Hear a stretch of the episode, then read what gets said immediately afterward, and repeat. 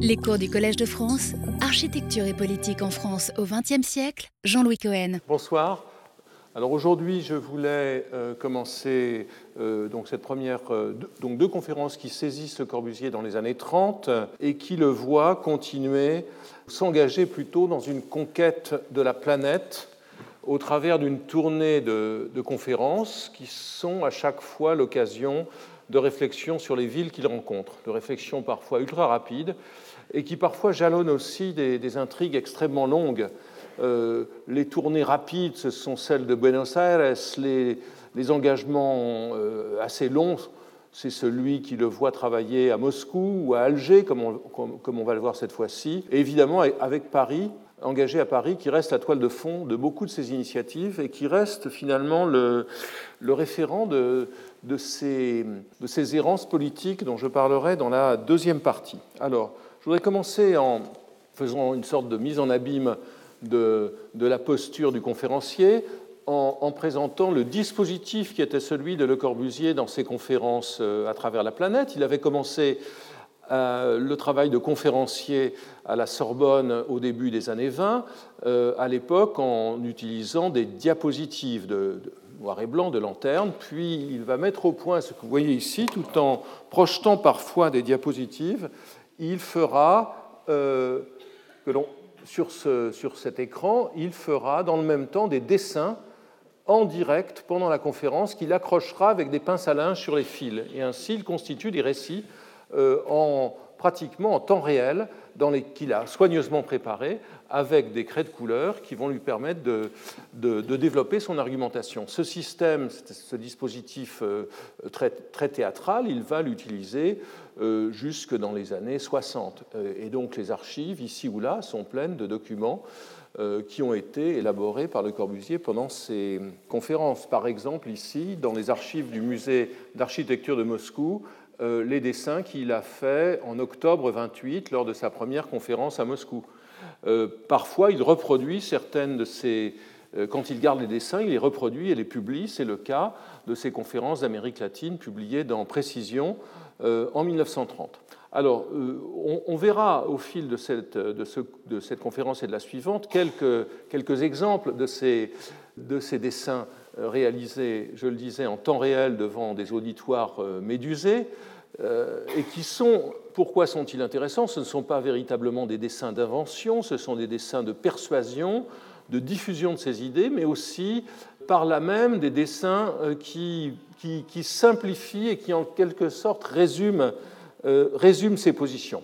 Alors, je commencerai par Moscou. Moscou, Le Corbusier y arrive en 1928. Et Moscou va être pour lui l'occasion d'une série de grandes illusions et de grandes exaltations. Euh, le cycle illusion, exaltation, euh, conflit, euh, déception, amertume étant une figure que l'on va retrouver dans beaucoup de situations, dans beaucoup de ces, de ces rapports avec ces scènes, ces scènes, mondiales. Dans le cas de Moscou, c'est particulièrement clair. Le Corbusier arrive à Moscou en 1928 pour, parce qu'il participe au concours pour la construction du siège des coopératives de l'Union soviétique, dont je vais parler plus tard. Donc il arrive pour participer à un concours, mais évidemment, il est connu, ses textes ont été traduits, ses cinq points d'une architecture ont été publiés en russe, il fait figure, il est pour euh, le journal du Parti communiste, la Pravda, euh, la figure même, je cite, la figure même de l'homme nouveau. Donc cet homme nouveau arrive et donne immédiatement une leçon d'urbanisme aux Russes il leur explique qu'il euh, présente son projet de ville contemporaine, dont vous voyez ici le schéma, euh, ici son analyse sur les îlots haussmanniens et les nouvelles formes urbaines qu'il propose, et dans le cas de Moscou, euh, qu'il analyse schématiquement. Vous voyez à droite cette planche, qui est comme les précédentes au musée d'architecture de, Moscou. Vous voyez le cours de la Moscova, le Kremlin, et les différentes alternatives pour l'aménagement la, de la ville. Euh, la circulation qui l'étouffe, les politiques sans espoir qui sont celles qu'on retrouve ici le diagramme euh, qu'il avait euh, dessiné lors de l'exposition d'urbanisme de Berlin, il va proposer un plan de reconstruction pour Moscou, mais il ne le fait pas tout de suite. Il ne le fait pas tout de suite, bien qu'il ne ménage pas ses critiques envers la ville. elles sont très proches de celles de Walter Benjamin, qui a passé à Moscou quelques mois peu avant Le Corbusier qui trouvait que la ville était une, une sorte d'agglomération sans forme euh, et, sans, euh, et, sans, réelle densité. Le Corbusier a ces mots euh, assez, assez mémorables, je le cite de mémoire, Moscou, embryon d'un monde nouveau, le Corbusier souscrit totalement rhétoriquement, en tout cas au projet bolchevique, Moscou, embryon d'un monde nouveau, habite encore une vieille carcasse de village asiatique. Fin de citation. Donc c'est ce village asiatique qu'il va s'efforcer de transformer. Alors comment? D'abord, d'abord avec un bâtiment, puis avec un autre. Euh, le, voyage de 28 est un voyage intéressant car, euh, euh, car on, trouve des notations de, Le Corbusier sur le paysage urbain qui sont assez, assez remarquables, qui, qui, avaient été enfouies et que j'avais redécouvertes il y, a, il y a quelques années. Vous voyez le dessin de la place rouge et du mur du Kremlin, celui des portes triomphales ou de l'arc de triomphe dessiné depuis le, trottoir de la gare de Biélorussie, avec cet ancestral euh, Izvoschik, cet ancestral euh, coché ici au premier plan. Euh, tout, est assez impressionné par cette ville. Il fait quelques dessins à la sauvette car il est interdit aux étrangers de faire des croquis dans la rue. Pas de photographie, il en garde une image très très forte. Dans le même temps, il est protagoniste, il est engagé dans la construction euh, d'un édifice. D'abord, dans l'étude d'un édifice, ce siège des coopératives qui se trouve au bord d'une des grandes voies, euh, d'une des grandes voies radiales euh, qui partent du centre de Moscou, la rue Miasnitskaya. Ce bâtiment, vous voyez ici ces esquisses qui sont d'ailleurs de la main de Pierre Jeanneret et, non de celle de Le Corbusier. Vous voyez qu'au fond, ici, Le Corbusier travaille avec les matériaux qui ont été celui du projet pour la Société des Nations à Genève euh, l'année précédente, en 1927, c'est-à-dire l'articulation d'une grande salle qui s'appelle le club dans le contexte de Moscou avec les ailes des bureaux. Vous voyez ici donc les différentes hypothèses et un premier essai de façade qui est intéressant, premier essai d'élévation qui est intéressant, fenêtre en longueur, oui, mais, pas de pilotis. Le bâtiment est fortement ancré sur le sol. Il euh, élabore plus avant ce projet. Vous voyez ici la version qu'il envoie à Moscou avant son voyage.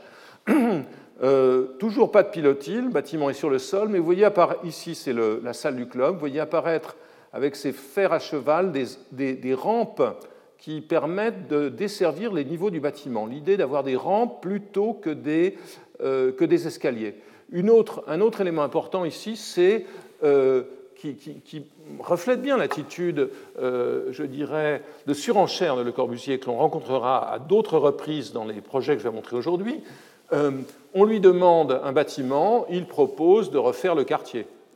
On lui aurait demandé le quartier, il aurait proposé de, refaire la ville, ce qu'il fera. Donc vous voyez ici, le, regardez, c'est la, silhouette en plan de ce euh, Centro Soyuz, et vous voyez des, immeubles semblables proposés tout, autour, qui finiront d'ailleurs par se faire à la fin de la période soviétique euh, de façon assez, assez médiocre.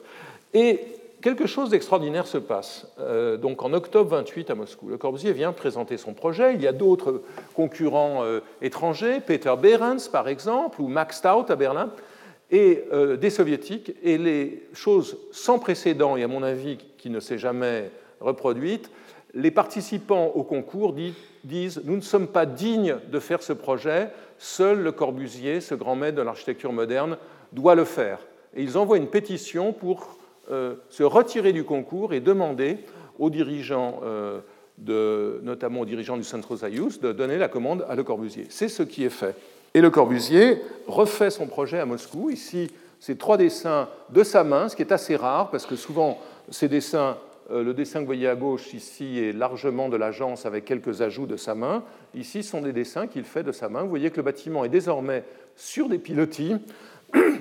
Euh, c'est la façade sur la Miasnitskaya, les corps de bureaux latéraux. Et vous voyez ici l'idée d'une sorte de forum au niveau du sol avec euh, une continuité de l'espace, les, pilotis, et puis le départ de ces rampes hélicoïdales qui conduisent euh, les travailleurs, les employés dans leurs bureaux. Le Corbusier insiste beaucoup sur le primat de la circulation dans ce projet. Et il, distingue, il utilise une, métaphore paysagère. C'est pour ça que ça m'intéresse évidemment dans le cadre de ce cours.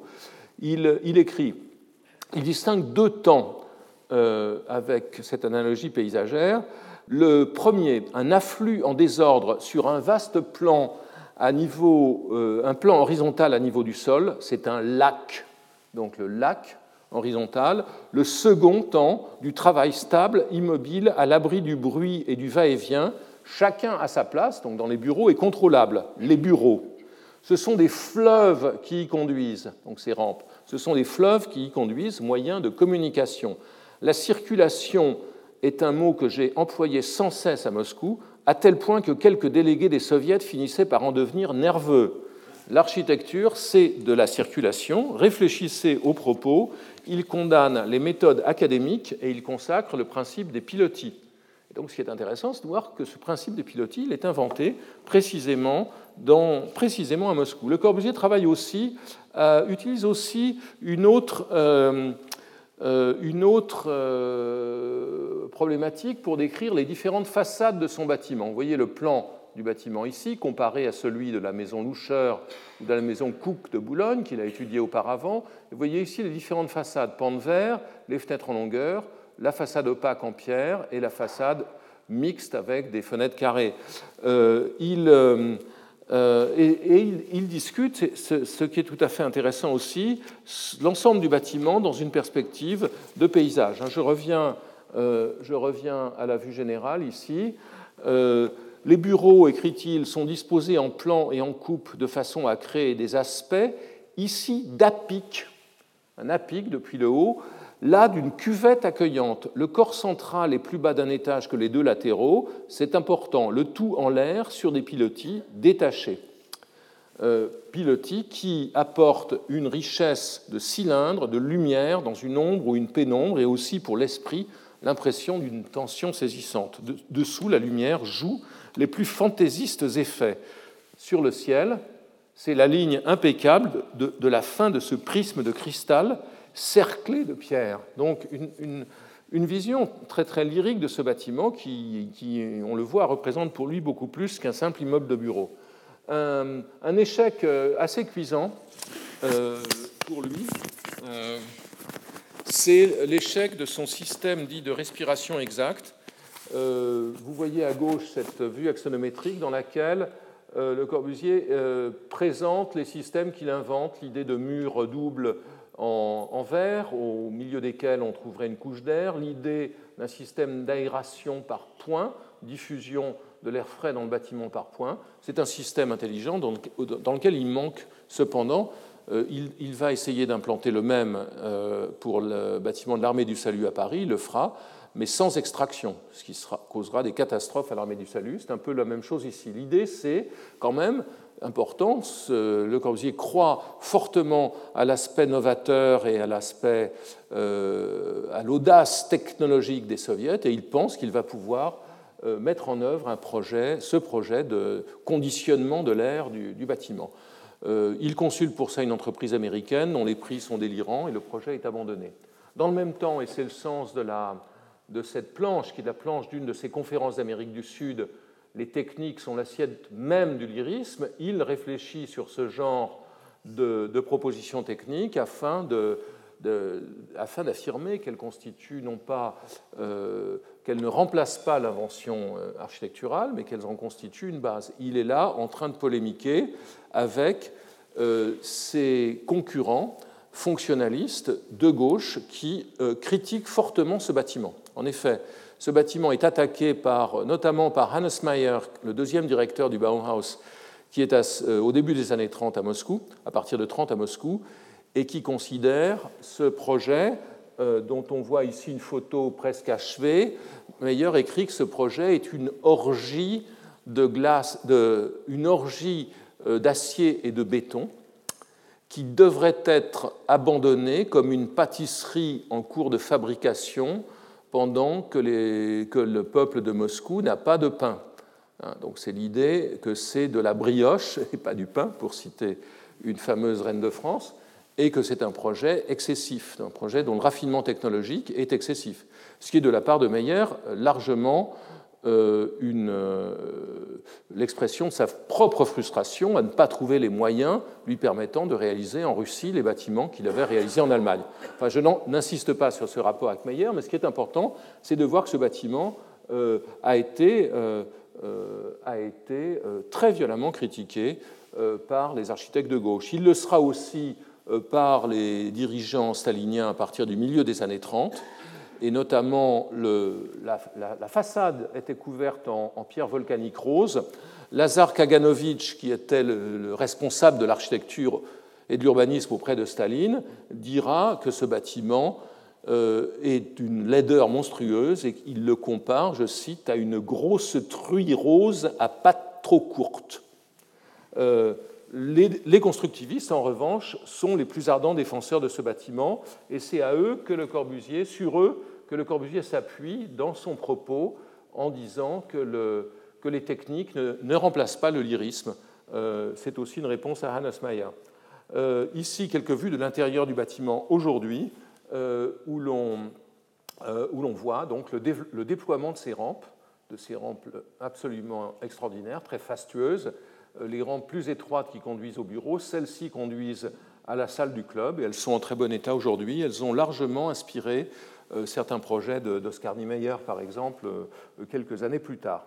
Alors, un deuxième acte. Premier acte à Moscou, c'était le Centro Soyuz. Le deuxième acte, c'est en 1931-32, pendant que le chantier du Centro Soyuz est, en gros suspendu, avant qu'il soit repris, le deuxième acte, c'est le concours pour le Palais des Soviets. Euh, pour euh, couronner le premier plan quinquennal, la direction stalinienne de, l'Union soviétique décide de raser cette église construite au XIXe siècle pour célébrer la victoire sur Napoléon à quelques encablures du Kremlin, donc de la détruire. Elle sera dynamitée en 1931 et de construire à la place un gigantesque palais des soviets. Évidemment, il y a à l'horizon euh, des précédents, notamment le précédent du Capitole à Washington, il y a le précédent de la Société des Nations. Euh, le Corbusier revit d'ailleurs les frustrations de la Société des Nations lors de ce concours, euh, auquel sont invités quelques étrangers qui travaillent à côté d'architectes russes. Ici, Auguste Perret, vous voyez le le, Kremlin, au fond, l'idée de Perret de faire un bâtiment qui s'enroule autour d'une place orthogonale, le projet de Hannes Mayer, euh, qui travaillait à, ce moment-là à Moscou avec deux salles de congrès séparées par une esplanade euh, pour les manifestations, le projet de Gropius, toujours le Kremlin dans le coin, qui est un projet euh, sur plan circulaire avec un point central assez, assez maladroit, et le projet du jeune Boris Yofan, euh, qui participe au concours, mais qui est déjà dans la place, qui est déjà le responsable technique euh, du projet euh, avant que le concours soit lancé, qui manipule le concours, qui en sort vainqueur et qui finira par avoir la commande définitive en, 1934. Donc ce concours est, largement, et sa personne ne, le sait, et beaucoup d'historiens ne l'ont pas perçu jusqu'à ce que vraiment on ait accès aux archives aujourd'hui. C'est un concours qui est largement truqué, car Yoffan, en quelque sorte, a déjà la commande. Alors le projet de Le Corbusier n'en est pas moins euh, tout à fait intéressant. C'est un projet dans lequel il investit une énergie euh, phénoménale, euh, dans lequel il travaille euh, très très longtemps à élaborer un parti avec euh, l'assemblage de deux salles, une salle de 1500 et une salle de, 6, de, 6000 places. Vous voyez toutes ces hésitations dans le dessin de ces salles, euh, avec une organisation assez informelle dans laquelle il s'attache notamment à des problèmes d'acoustique, de protection acoustique vis-à-vis de, la circulation, pour aboutir à la fin, curieusement, curieusement, ou plutôt ce qui montre bien euh, la, multiplicité de ces, orientations, ces idées architecturales, il aboutit à un projet totalement symétrique. C'est un des rares projets totalement symétriques rendus au concours du Palais des Soviets, et c'est celui de, euh, et c'est celui de Le Corbusier, euh, qui est pensé dans une espèce de grande autonomie par rapport, par rapport au territoire. Il a beau l'inscrire dans un rapport avec le Kremlin dans ce dessin, vous voyez ici l'axonométrie qui le montre complètement flottant. Alors, autonomie apparente qui est justifiée par des considérations contextuelles. Dans son rapport, il écrit euh, Les collines du Kremlin euh, offrent aux spectateurs une suite ininterrompue de merveilles architecturales, églises anciennes et palais. La colline surplombe la rivière et descend à l'extrémité du Kremlin par des jardins vers le terrain assigné au palais. Donc il y a une grande finesse, une certaine finesse dans la lecture du lieu qu'il connaît. Entre de multiples considérations, nous nous sommes décidés à axer l'ensemble du palais sur l'axe longitudinal du Kremlin, parallèlement à la rivière. Il nous semble ainsi avoir obtenu une unité tant matérielle que spirituelle. C'est un, habillage rhétorique, un choix qui est un choix euh, esthétique, euh, qui résulte, à mon sens, de la difficulté la, des, difficultés rencontrées dans l'assemblage de ces deux bâtiments. Alors, le, détail de ce, projet est tout à fait remarquable.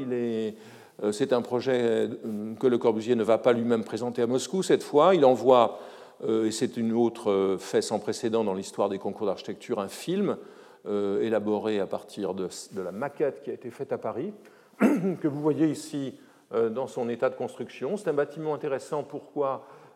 Pour des raisons urbaines, je viens de le montrer, pour des raisons structurelles, notamment l'arc qui supporte la toiture de la grande salle, qui est un arc dérivé de, ceux parabolique des hangars à dirigeables de Fraissinet à Orly, que Le Corbusier connaissait très bien, puisque comme vous le voyez ici, il les avait euh, reproduits, les avait illustrés dans les pages de l'Esprit Nouveau au début des années 20. Et ce qui est surtout intéressant dans ce, dans ce, dans ce projet, à part la dimension structurale, c'est une dimension euh, qui apparaît déjà dans l'étude du, plan masse, c'est l'acoustique. Euh, l'acoustique, dont certains effets sont expérimentés dans la maquette en, essayant de, simuler euh, les, ondes sonores avec la lumière. Mais, et vous voyez ici ce dessin qui était enfoui dans les archives de l'Université de Columbia, dessin réalisé pendant une conférence de 35 qui est tout à fait passionnant. On voit les deux salles en coupe, la grande et la petite, et on voit sur le plan quelle est l'idée qui consiste à utiliser euh, cet espace central comme une espèce d'auditorium en plein air avec un écran qui réverbère la voix de l'orateur. Donc c'est une sorte de machine à, meeting, de machine à manifestation politique. Euh, et d'ailleurs, il sera condamné précisément pour cette raison, euh, considéré comme un hangar à congrès. C'est ce que, à nouveau, c'est ce que dit la Pravda, cette fois-ci nettement moins positive. Euh, donc ce projet n'est plus recevable dans le cadre d'un virage qui, va, qui conduit l'architecture soviétique vers l'éclectisme et le classicisme.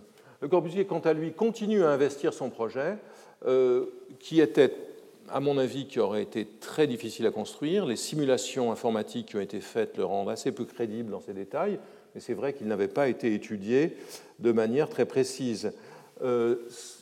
J'ai évoqué, sans la montrer, cette image, ce, croquis que Le Corbusier prétend avoir fait depuis le train euh, à Pise, alors qu'il est impossible de voir le Campo dei Miracoli depuis le train.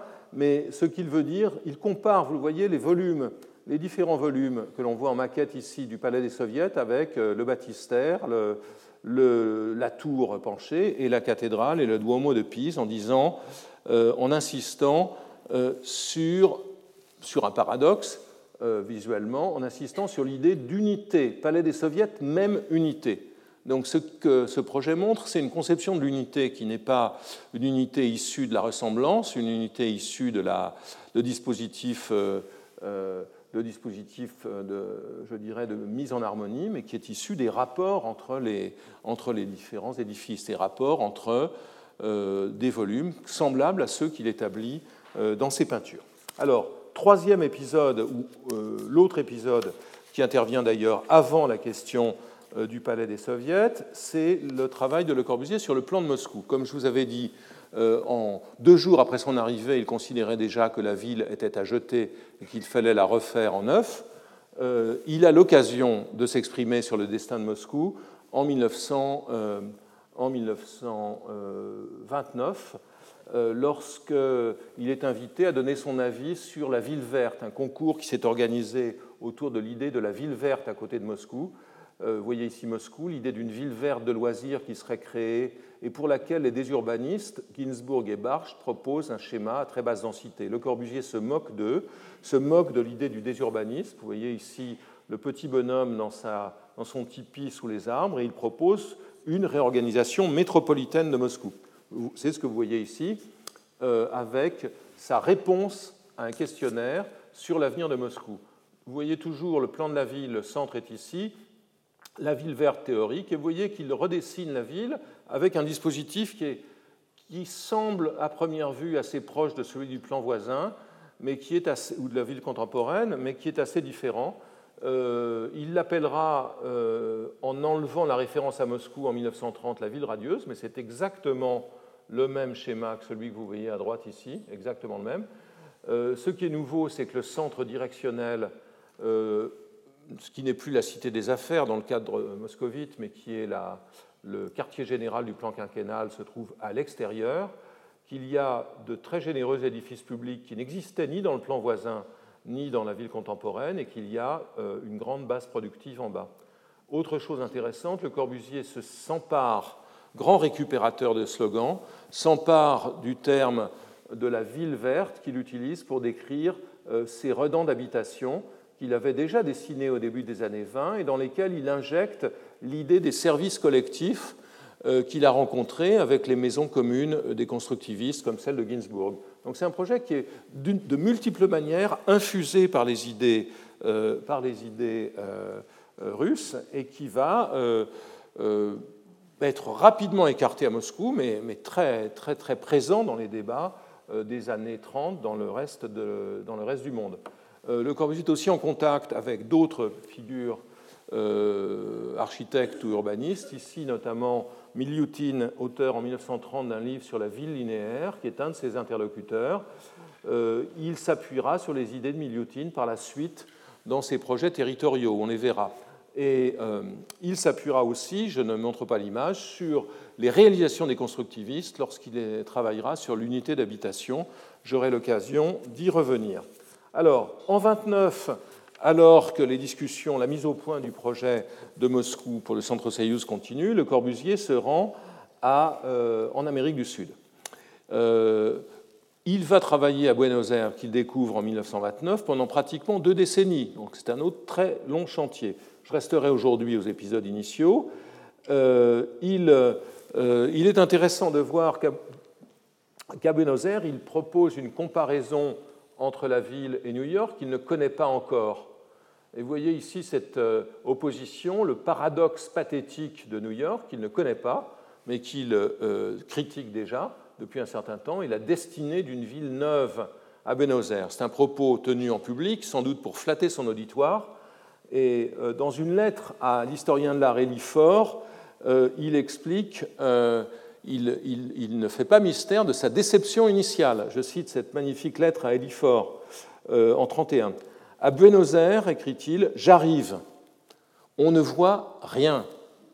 Entendons-nous, le voyageur de Rio voit la nature exubérante, haute montagne, golfe, navire, le champ visuel rempli à 100%. À Buenos Aires, zéro, ou plus exactement, une ligne, un plan horizontal vu par la tranche. C'est à ce titre que le spectacle n'est pas apprêté et non pas la nature.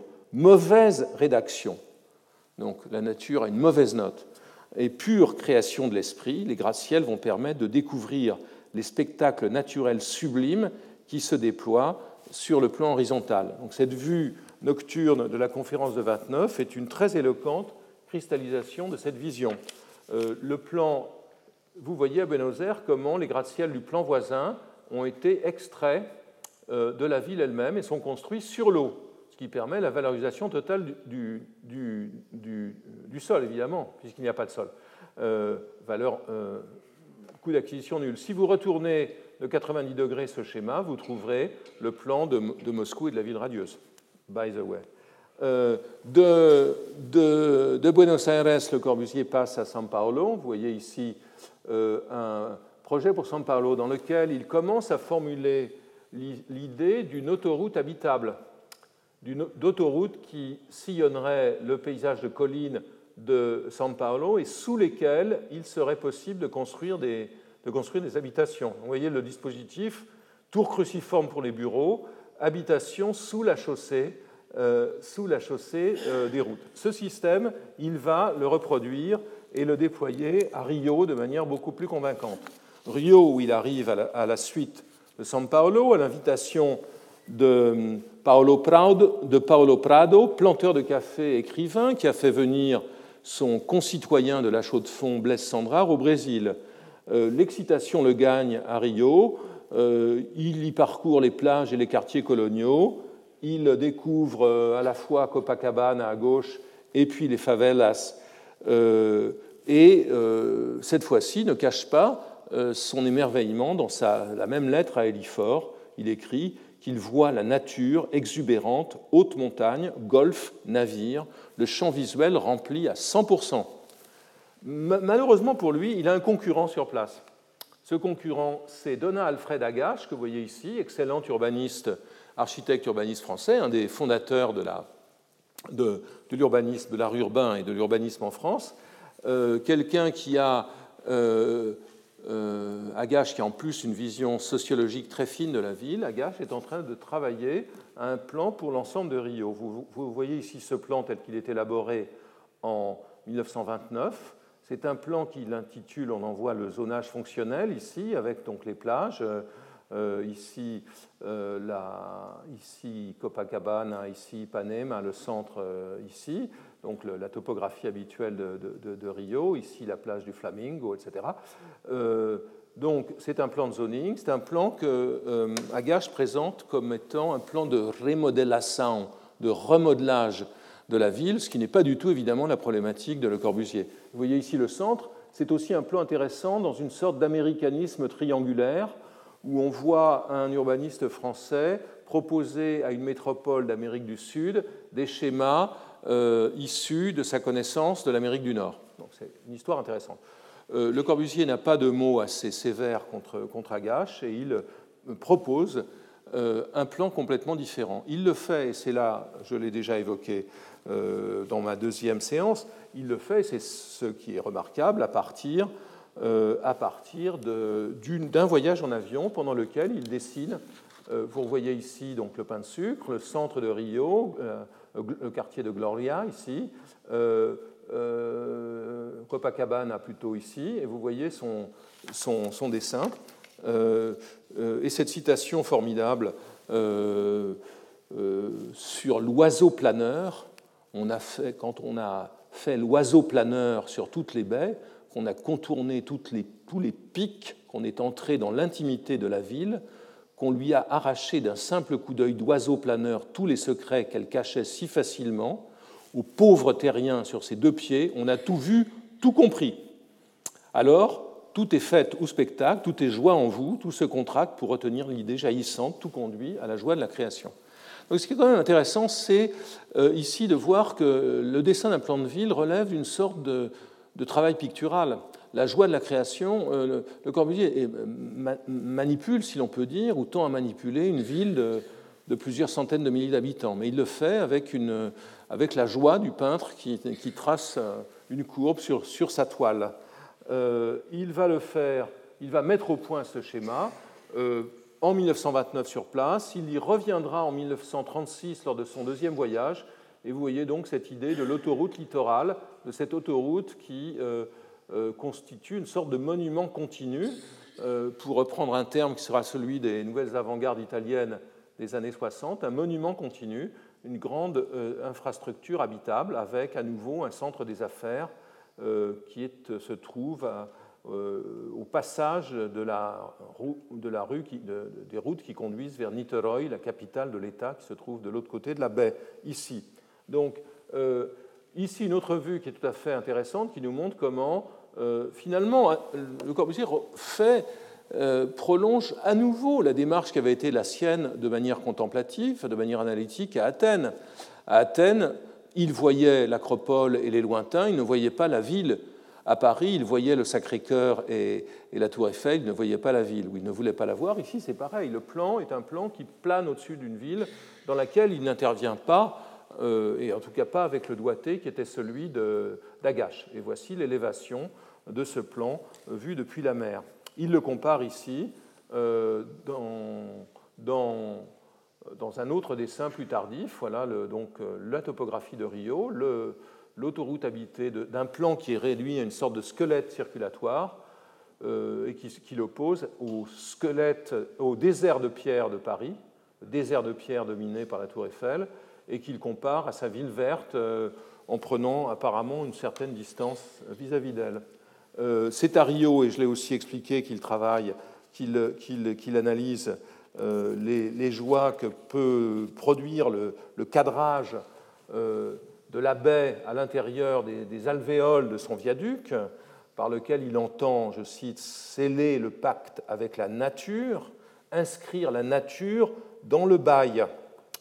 Euh, donc, euh, en 46, il reviendra, donc 42, euh, puis 46, il reviendra sur, ce, sur cette vue dans un style totalement théâtral. Je cite à nouveau ce roc, celui que vous voyez ici, ce roc à Rio est célèbre. Autour de lui se dressent des montagnes échevelées. La mer le baigne, des palmiers, des bananiers. La splendeur tropicale anime le site. On s'arrête, on y installe son fauteuil, un cadre tout autour, les quatre obliques d'une perspective. La chambre est installée face au site. Le paysage tout entier entre dans la chambre.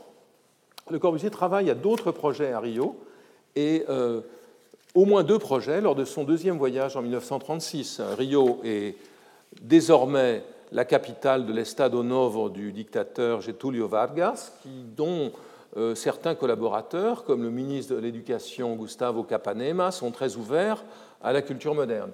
Et donc Le Corbusier participe à un concours pour la cité universitaire que vous voyez ici, euh, qui, est un, euh, qui est un projet dans lequel il compose toute une série d'éléments de son répertoire, y compris, on le voit peut-être ici, oui, vous voyez, un morceau de son palais des soviets qui, figure, qui figure dans sa boîte à outils et qu'il donc réassemble avec d'autres éléments. Il dessine aussi un de ses premiers projets de gratte-ciel prismatiques qui rompt avec les gratte-ciel euh, euh, cruciformes antérieurs.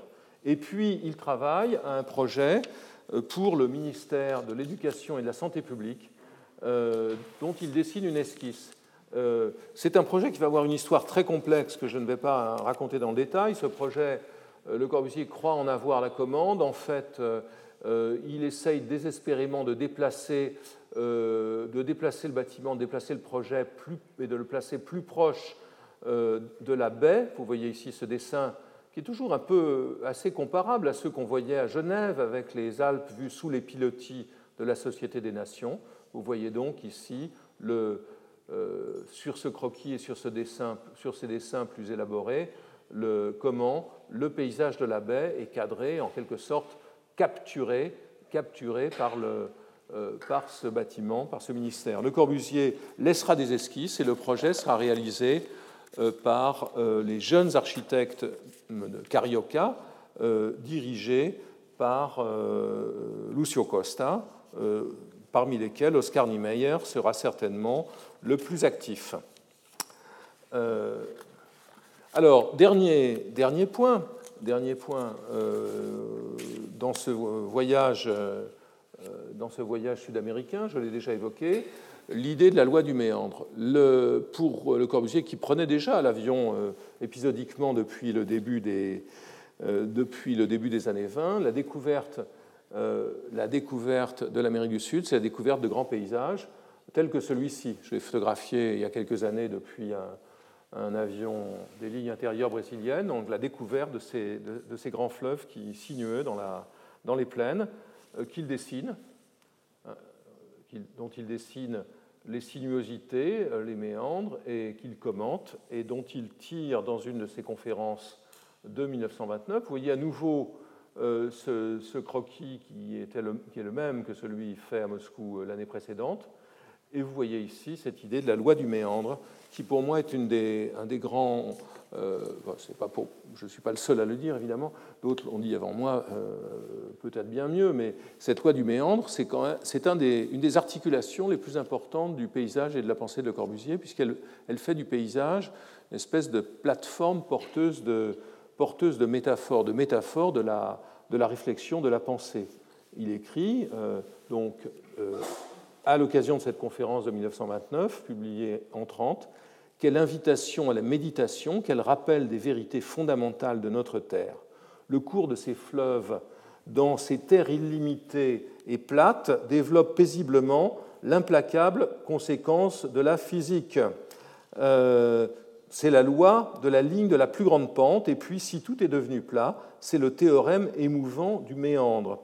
À dessiner du haut des airs les linéaments du méandre, je me, suis, expliqué les difficultés que rencontrent les choses humaines, les impasses où elles butent et les solutions d'apparence miraculeuse qui dénouent les situations inextricables, la percée du fleuve à travers les méandres. Pour mon usage, j'ai baptisé ce phénomène la loi du méandre. Alors, euh, c'est 1929. En 1931, Le Corbusier euh, arrive pour la première fois à Alger. Et Alger va l'occuper pendant presque une douzaine d'années. Euh, il fera aussi presque une douzaine de projets pour Alger et l'Algérie, n'en réalisera aucun, mais sera totalement mobilisé par les questions d'aménagement de, de, la ville, pour, pour laquelle il élaborera toute une série de projets successifs. Euh, dès son premier voyage, il est animé par un authentique enthousiasme. Vous voyez ici la ville avec l'amirauté, les îles éponymes, les îles qui ont donné son nom à Al-Jazair, à la ville et au pays, euh, la Casbah, telle qu'elle était euh, au milieu des années 30. Le Corbusier considère que cette ville de pionniers possède une architecture latine insignifiante, souriante, plutôt indifférente, agaçante un peu pour nous autres. En revanche, la baie l'émeut beaucoup. À certains, euh, à certains détours de la rue Michelet, on voit Alger et l'on est ébloui. Spectacle de plus en plus rare. Mer, Casbah, colline pleine des arbres les plus beaux. Et la Casbah, déjà, attire son, attention. Elle appelle l'action. Il faut sauver la Casbah, ville historique aujourd'hui étouffée sous une population déclassée. Le gouvernement algérien se doit de maintenir cette encre accrochée à l'histoire de la nation musulmane. Euh, la question n'est toujours pas résolue aujourd'hui d'ailleurs. Il, euh, euh, Alger, il, comme dans beaucoup de villes qu'il visite, le, spectacle des femmes saisies dans, des harems ou des maisons closes l'attire et il ne cessera de les, de les dessiner. Ce n'est pas une dimension négligeable de son, attirance pour le, Brésil ou pour l'Algérie. On, a vu aussi, notamment mon cher ami Stanislas von Moos, dans ses courbes des femmes d'Alger, euh, le point de départ de ces réflexions sur le plan de la ville, mais ces courbes étaient déjà présentes à Rio, comme on vient de le voir. En tout cas, le point de départ de sa réflexion, c'est ce projet de Maurice Rotival, que j'ai déjà aussi montré euh, rapidement, euh, auquel il s'oppose. Je ne vois pas à Alger de gratte-ciel démesuré, mais des bâtiments très longs, d'un seul tenant, perpendiculaires à l'horizontale de la ville, formant en quelque sorte des promontoires construit sur pilotis laisserait le sol libre pour la circulation et l'aménagement de parcs. Et dans son euh, croquis ici, il dit là, on pourrait tirer une grande horizontale en l'air. La grande horizontale en l'air, à nouveau, je, vous rappelle au souvenir de mon deuxième cours sur euh, Rome et le Vatican, c'est toujours le souvenir de la grande horizontale du belvédère à Rome. Le travail dans l'atelier sur un plan qui ne, lui a pas vraiment été commandé de manière ferme. Euh, le Corbusier, euh, là encore, force fait de la surenchère, force la décision. Le travail sur, ce plan se fait dans l'atelier parisien euh, grâce à des collaborateurs dont certains d'entre eux, comme Emery, sont présents à Alger. Et il propose, vous le voyez ici, une version nouvelle de son plan pour Rio, une version nouvelle des redans de la ville verte dans lesquels l'orthogonalité a été oubliée au profit d'une forme beaucoup plus euh, fluide. Euh, il explique euh, le, le, le, slogan qu'il utilise, un plan obus, donc terminologie militaire, dans une lettre envoyée en 1933 au maire d'Alger, Brunel. Un travail comme celui-ci est du domaine de l'attaque. On fonce en avant à la recherche de quelque chose. Ce qu'on recherche, c'est la direction du tir il l'explique aussi dans un croquis où l'on voit ici ce tir parti d'Alger vers l'Afrique en passant par Alger. Euh, la direction vraie, le réglage du tir interviendra ensuite. Mon projet était un projet obus. Euh, son but était de fixer la direction.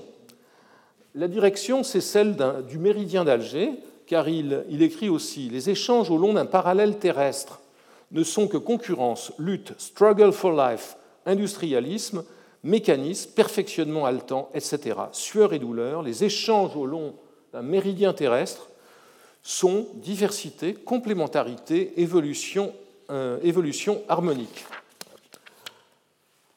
Voici ce plan tel qu'il se développe. Donc vous envoyez ici les éléments, une simplification du plan de Rio, la cité des affaires, des redans d'habitation et l'autoroute ici qui longe la baie et qui est elle-même habitée, qu'il dessine euh, parce qu'elle offre, vous la voyez ici, elle offre un spectacle extraordinaire vu depuis l'automobile. Ce spectacle s'appuie sur son expérience antérieure, je l'ai déjà aussi rappelé, de la visite, d'abord de, la publication, puis de la visite de l'usine Fiat du Lingotto, et sur le précédent des arcades du port, dit aussi le viaduc des Anglais, de cette infrastructure euh, qui relie le niveau euh, de la ville d'Alger au niveau du port.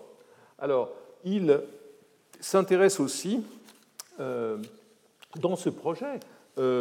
On le voit ici, c'est un projet qui, en quelque sorte, s'installe sur la Casbah. Il l'épargne, il l'étouffe, il l'étouffe, mais il l'épargne. Et donc, il y a un discours que je trouve, je ne suis pas le seul à le faire, mais qu'on peut trouver particulièrement spécieux, à célébrer les vertus de la Casbah pour mieux l'écraser par une infrastructure.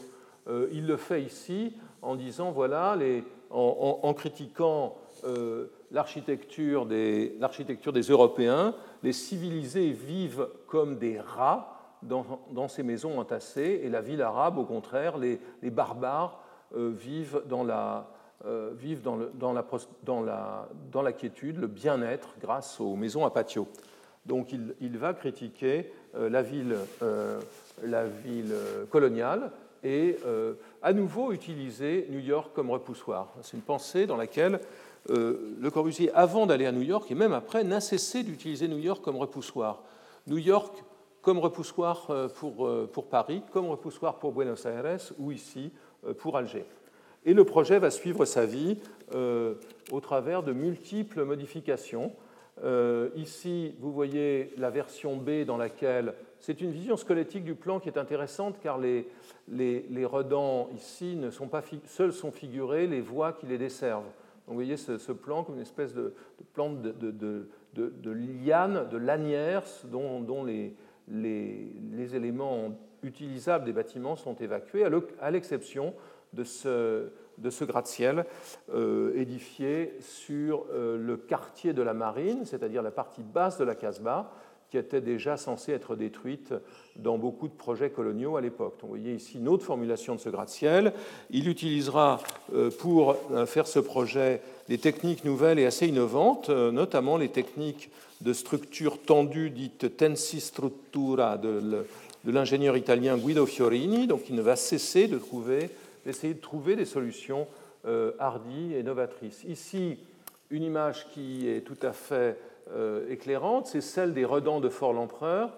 Euh, donc la, la, chaussée qui était représentée sur l'image précédente que vous voyez ici, cette chaussée, elle est là.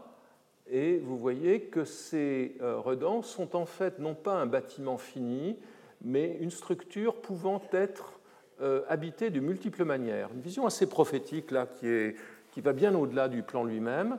Vous voyez notamment ici euh, des maisons modernes. Ça ressemble beaucoup à l'écriture de l'immeuble que Le Corbusier se construit, euh, va se construire à la Porte Molitor à Paris. Vous voyez aussi qu'il y a des petites maisons algériennes que l'on est en train de redécouvrir à l'occasion du centenaire de l'Algérie puisqu'une maison modèle, maison algérienne modèle, a été construite en haut de la Casbah par un des architectes que le Corbusier connaît bien. Donc vous voyez l'idée que dans cette infrastructure, on pourrait retrouver les, qualités de la, de, la, maison algérienne traditionnelle. C'est un peu aussi l'idée de l'immeuble villa, l'idée de l'habitat individuel dans un grand bloc collectif. La perspective est intéressante aussi à cause de, sa, de son horizon, à cause donc de la, la, continuité de l'orientation du Redan vers l'horizon vers marin. C'est une, une, vue assez remarquable. Il, y a aussi beaucoup de dessins, euh, quelques dessins dans les carnets de croquis qui ont été publiés euh, magnifiquement par, euh, Daniel Poli. Ici, vous voyez à nouveau ce Redan passer à l'arrière-plan de ce, paysage algérois. et là, il y a une sorte de, propos paradoxal à nouveau, comme il l'explique à certains de ses interlocuteurs algérois en 1934 dans une lettre, notamment à Jean-Pierre Faure, le fils d'Élie Faure, de l'historien. Il écrit euh, à l'occasion d'un voyage au lac italien, au pied des Alpes, je cite, J'ai eu la confirmation de la nécessité absolue, euh, tant au point de vue spéculation qu'au point de vue social, à sauvegarder l'intégrité d'une nature magnifique confiée aux lotisseurs. C'est tout l'un ou tout l'autre. Ou bien on massacre purement et simplement le paysage et c'est une perte sociale scandaleuse, ou bien par une intervention intelligente. L'intervention intelligente, c'est de faire des grands bâtiments comme ça, euh, sur des terrains, de vastes terrains laissés libres. On part une intervention intelligente, on sauve la nature ambiante, le paysage et les beautés naturelles, et l'on crée ainsi une organisation des temps modernes. Alors, le Corbusier continue à va continuer à développer son, projet, qui a été sans doute analysé de la manière la plus convaincante par, euh, euh, par Manfred Otafouri, qui écrivait dans Projet utopique que le Corbusier se posait ici en organisateur global de la machine urbaine.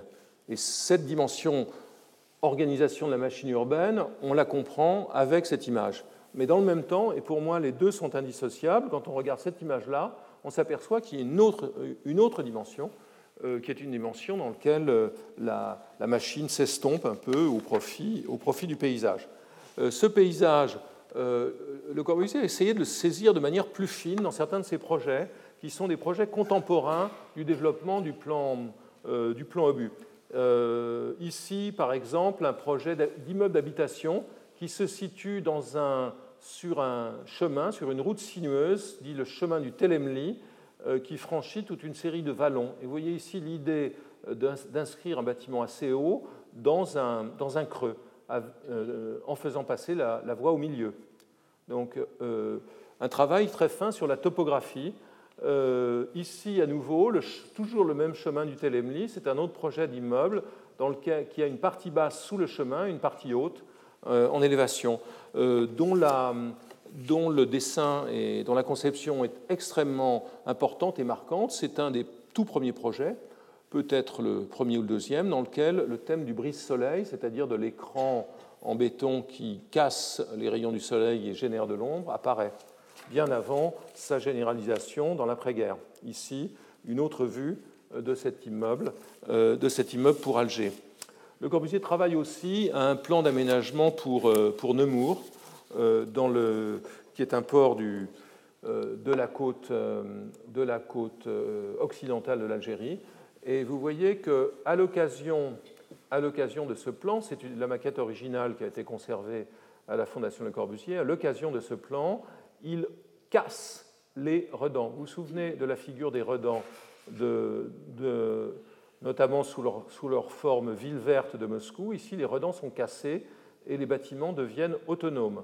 Donc c'est là qu'on voit pour la première fois le Corbusier s'approprier l'idée de la construction en ligne que pratiquent les Allemands et, rompre avec son propre dogme des redans euh, au contact avec un terrain, euh, un terrain mouvementé. C'est un projet euh, tout à fait intéressant euh, qui, euh, qui correspond à une commande du maire pour cette ville dont il entend faire un port sur la voie de chemin de fer d'Oran au Maroc, d'Oran en Algérie à Oujda au Maroc. Et il s'appuie dans ce plan sur l'entreprise des grands travaux hydrauliques de Marseille, dirigée par un polytechnicien du nom de François de Pierrefeu, qui sera un de ses partenaires dans la revue Plan, comme on le verra tout à l'heure.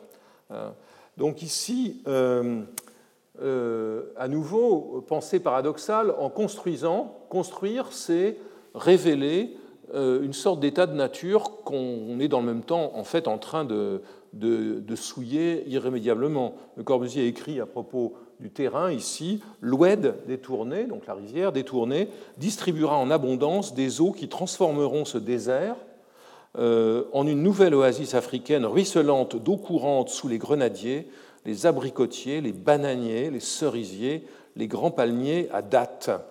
Un paradis africain. Euh, ici, prise de terrain qui est tout à fait significative. La topographie, le sol, écrit-il aussi, commande à la circulation, phénomène qui se déploie en étendue. Le soleil, les vents, la vue commandent au logis. Les cubes bâtis sont donc indépendants du sol. Cube bâti et surface de circulation sont deux ordres de fonctions entièrement différentes. Les conditions locales, topographie et climat, sont euh, les guides même du plan. Bon, cette rhétorique généreuse ne suffit pas, le plan échoue car, en dépit des alliés parisiens assez puissants des, opérateurs locaux, la, société pouvant acheter les terrains n'est pas constituée. Et donc ce projet, projet est abandonné. Le Corbusier pleurnichera dans le volume de l'œuvre complète qu'il publie, qu'il publie peu après, écrivant L'autorité n'a pas agi, l'autorité qui aurait pu faire le projet, l'autorité n'a pas agi, elle a failli. Désormais, la ville sera dans la pourriture. Consolation, il pourra quand même présenter la maquette au Museum of Modern Art de New York en octobre 1935. Voilà. Alors, autre impression algérienne un peu loin des grandes villes, ce sont ces, ces, ces, expériences dans, dans, la pentapole, dans le système de, des cinq villes du Mzab, euh, qu'il euh, découvre une première fois en 1931 et euh, qu'il voit de l'avion en 1933 en dessinant ces très beaux croquis, aussi publiés récemment, très, joliment publiés récemment par Daniel Poli. Donc ici, c'est une nouvelle justification de son utilisation de l'avion euh, pour, euh, survoler les continents. Euh, l'avion survolant les forêts, les fleuves, les montagnes et les mers arrive, arrivera sur les villes de la nouvelle ère de la, génération, de la civilisation machiniste, dit-il, en, en permettant à ce que l'on voit ici, à cette image claire des villes qu'est le plan, d'être exprimé de manière totalement nouvelle. Ici, c'est son intérêt pour les plans anciens. Intérêt, aussi pour euh, déjà une, euh, une, considération que l'on avait vue à l'œuvre euh, dans ses dessins pour Alger, pour le, ce qu'est la ville arabo-islamique d'Afrique du Nord. L'avion découvre le secret des villes. Donc c'est assez intéressant. Le secret se voit verticalement. Le secret, c'est que la vie est dedans. Et c'est euh, ce qu'il dessine ici, et de façon beaucoup plus convaincante encore, dans ce très très beau dessin où on voit la silhouette de la ville au loin. Donc ça, c'est la silhouette de, de et ici, ce sont des patios euh, d'une des villes voisines, sans doute de Beriane, enfin une des cinq villes, une des cinq villes proches.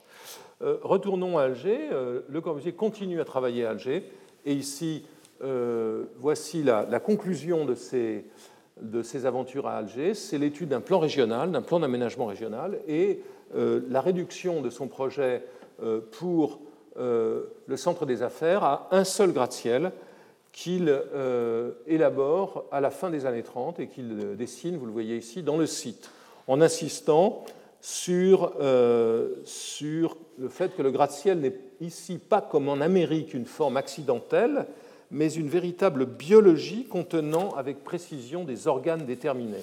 En fait, pour la première fois, il dessine concrètement un édifice euh, en hauteur euh, de manière beaucoup plus détaillée que tous ceux précédents qui étaient fort schématiques.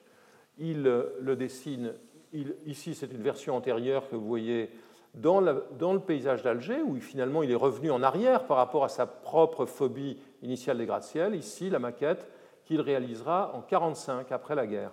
Euh, Alger l'aura mobilisé. Alger l'aura mobilisé pendant euh, donc très longtemps, puisqu'il finira par publier un petit livre sur Alger, Poésie sur Alger, si je ne m'abuse, en 1951, donc 20 ans après son premier voyage. Et ce bâtiment est important aussi quand on, si on l'analyse et qu'on le décompose, qu'on étudie de façon isolée ces trois composants, on s'aperçoit qu'on a affaire à trois immeubles superposés qui, en quelque sorte, annoncent euh, dès, le projet de 1938 ce que sera, pardon, ce que sera euh, l'architectonique, la, tectonique de l'unité d'habitation de Marseille. C'est comme si on avait trois unités superposées sur un socle. Alors, je voudrais terminer par une euh, comparaison amusante.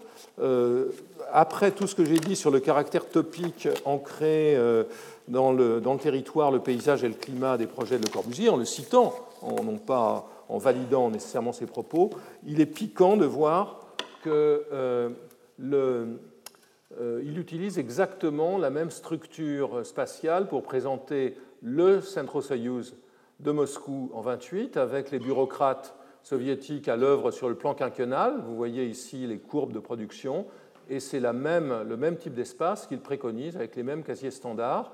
Euh, ceux-ci regardent vers Moscou, ceux-ci, au quartier de la Marine, regardent vers la baie d'Alger.